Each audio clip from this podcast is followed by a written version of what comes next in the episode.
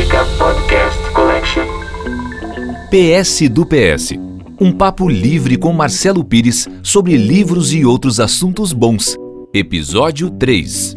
Sejam bem-vindos. Este é o PS do PS do PS 3, podcast que está rolando aqui no América e que quem vos fala é o seu novo amigo Marcelo Pires. Hoje eu quero comentar com vocês um livro muito bacana. E esse livro se chama As Alegrias da Maternidade. Mas antes de falar do livro, como o assunto vai ser justamente maternidade, paternidade, filhos, e no PS do PS2 eu acabei com um poema uh, para o meu filho de 15 anos, eu vou começar este podcast aqui com um poema que eu fiz para o meu filho de 9 anos, tá? Então, por favor, estou abusando da paciência de vocês, mas vamos lá. Esse poema é para Tobias, que hoje tem 10 anos. Tobias, como vão tuas peripécias, as tuas estrepulias? Nunca monotonia, sempre cor e correrias. Esse é Tobias. As ideias, pouco óbvias ou muito óbvias, viram fantasias. Ele vive lá, em uma tal de utopia. Pai, que, que é utopia? Um lugar que é férias todos os dias. Gostei de utopia, pai. Gostei de utopia, mas quero conhecer Itálias, Grécias, Rússias, Polônias, Nigérias, Etiópias, Austrálias, Islândias, Finlândias, Bolívias, Colômbias e Sírias. Quero muitas histórias, várias poesias, inúmeras cantorias. Esse é Tobias. Amigo dos guris, amigo das gurias. Orgulho da mãe, das duas avós e de três tias. O que a gente faria? Como é que a gente se divertiria se não fosse esse Tobias? Aqui no PS do PS, eu leio para vocês alguns posts que eu fiz no meu Facebook Lê esse book, justamente dedicado às leituras aos livros que eu gosto. E esse livro me marcou demais. É uma edição da TAG. Vocês, se não conhecem, têm que conhecer os livros da TAG. É uma espécie de um novo círculo do livro. Você se associa e recebe aí na sua casinha. Estou fazendo propaganda abertamente. Aí na sua casinha livros impressionantes, vale a pena. Se você botar no Facebook também aparece tag e pronto, TAG. Então vamos lá, gente, falando agora do livro que eu prometi, As Alegrias da Maternidade. Livraço, da nigeriana Bushi Emecheta. Gente, nem fiquem bravos comigo se a pronúncia estiver errada, você entende? Porque eu não sei falar esse nome, estou falando para vocês terem uma referência. Da nigeriana Bushi Emecheta. Que narrativa potente. Os personagens estão com você na sala e a sala de repente vira Lagos. A personagem principal, Inhuego, e eu também não sei se está certo, tá? Se escreve N-N-U, separa E-G-O, então como se diz isso? Só o pessoal da Nigéria sabe? Inhuego é incrível. Carne e osso, fragilidade e força. Muitos dos personagens secundários também têm esse poder. A moderna Adaku, por exemplo. A história tem um senso, não sei que palavra usar propriamente, ironia será, é doce e brutal com os personagens.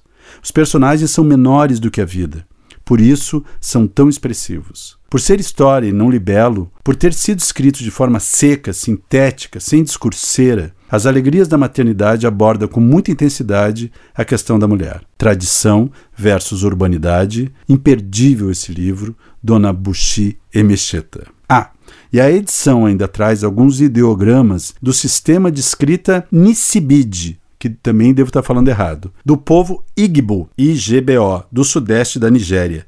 Ideogramas que são incríveis. Eles abrem esses ideogramas como uma ilustração cada um dos capítulos e informam muito a respeito do que virá. Por exemplo, nesses ideogramas, morte, a palavra morte, tem lá um seu desenho. E tirando apenas um tracinho, o mesmo ideograma passa a significar medo. Eu achei isso bem esclarecedor. Queridos, eu vou ler para vocês um pedacinho das alegrias da maternidade. Eu vou ler para vocês o primeiro parágrafo do livro, que começa como se fosse um filme, com a personagem, a Inhuego, em disparada correndo pela cidade de Lagos. É impressionante. Você vê a corrida, é como se fosse a abertura de um filme de ação. Inhuego recuou e saiu do quarto os olhos perdidos e vidrados, contemplando o vazio. Seus pés estavam leves e ela avançava como se estivesse em transe, sem dar-se conta de que usava aqueles pés. Foi de encontro à porta, afastou-se dela e cruzou a varanda, avançou para a grama verde que fazia parte do alojamento dos empregados. A grama estava úmida de orvalho sobre seus pés descalços. Seu corpo inteiro sentia a névoa fina do ar, E parte dela percebeu quando roçou a roupa lavada do patrão, branco, pendurada no varal. Isso a fez girar o corpo num safanão, como um cãozinho ao esticar completamente a corda. Agora estava voltada para a estrada, tendo decidido usar os olhos, a parte da frente e não mais a de trás. Correu, os pés ainda mais leves, como se os olhos, agora que os usava, lhe dessem uma leveza especial. Correu pelo bangalô do patrão, passou pelo jardim lateral e disparou pela estrada de saibro, sem asfalto. Seus sentidos ficaram temporariamente ofuscados pela cor da estrada, que parecia de sangue aguado. Foi em frente até depois dessa estrada curta que levava à grande asfaltada. Correu como se a perseguissem, olhando para trás uma única vez, para ter certeza de que não estava sendo perseguida. Correu como se nunca mais fosse parar. O ano era 1934 e o local era Lagos, na época colônia britânica. O bairro residencial de Abá, a uma pequena distância da ilha, fora construída pelos britânicos para os britânicos, embora muito africanos, como o marido de Nhenhu trabalhasse lá, como serviçais e empregados domésticos. Uns poucos estrangeiros negros, funcionários de baixo escalão, viviam em algumas das casas modestas do bairro. Mesmo naquele tempo, Lagos estava crescendo depressa e pouco depois seria a capital de um país recém-estabelecido chamado Nigéria. E um ego passou a toda velocidade pelas bancas do mercado Zabo, coberta com folhas de ferro corrugado vermelho, que, tal como a grama úmida e o saibro no chão, reluziam com o orvalho da manhã. No estado em que estava, não parecia haver nada disso, embora seu subconsciente registrasse tudo. Pedrinhas aguçadas no caminho por onde ia espetaram seus pés quando chegou a Bedley Avenue. Sentiu e ao mesmo tempo não sentiu a dor. O mesmo se aplicava à dor em seus jovens seios, soltos sobre a blusa, agora se enchendo depressa de leite, desde o nascimento do seu menininho, quatro semanas antes. Seu bebê. Seu bebê. Sem querer, os braços de um ego envolver os seios doloridos, mais para confirmar sua maternidade do que para avaliar o peso deles. Ela sentiu o leite escorrer, umedecendo sua blusa buba, e a outra dor sufocante se intensificou, chegando-lhe agora à garganta, como se tivesse o firme propósito de exprimir para fora do seu corpo, ali então, a própria vida.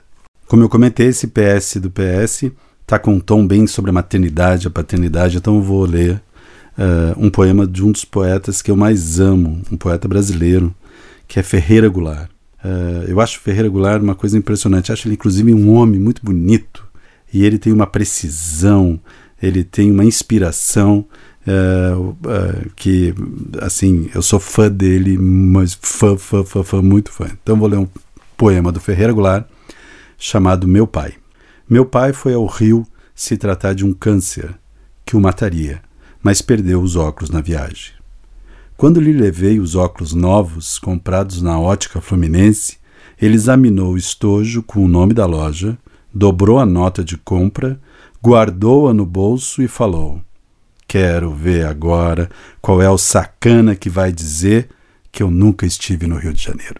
E agora, para encerrar esse PS do PS3, que falou tanto sobre pais e mães, eu vou ler um poema de uma, talvez a poeta que hoje mais me impressione e que eu tenha mais prazer de conviver. Uh, os livros dela estão sempre no meu criado mudo.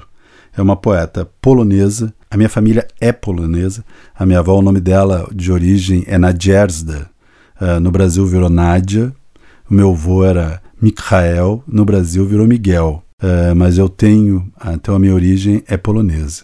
E o nome dessa, apesar disso, apesar de eu ter origem polonesa, o nome dessa poeta é quase impossível se dizer. É, mas é alguma coisa parecido com Wisława Zimborska. Apesar desse nome, ela já ganhou o Prêmio Nobel de Literatura. Vocês veem que os nomes não são assim tão marcantes, né? Então eu vou ler um poema chamado Vietnã, mas que é impressionantemente também é, referente e trata sobre a questão da maternidade. Vamos lá. Mulher, como te chamas? Não sei. Quando nasceste? Tua origem? Não sei. Por que cavaste um buraco na terra? Não sei. Há quanto tempo estás aqui escondida? Não sei. Por que mordeste o meu anular? Não sei. Sabes, não te faremos mal nenhum. Não sei. De que lado estás?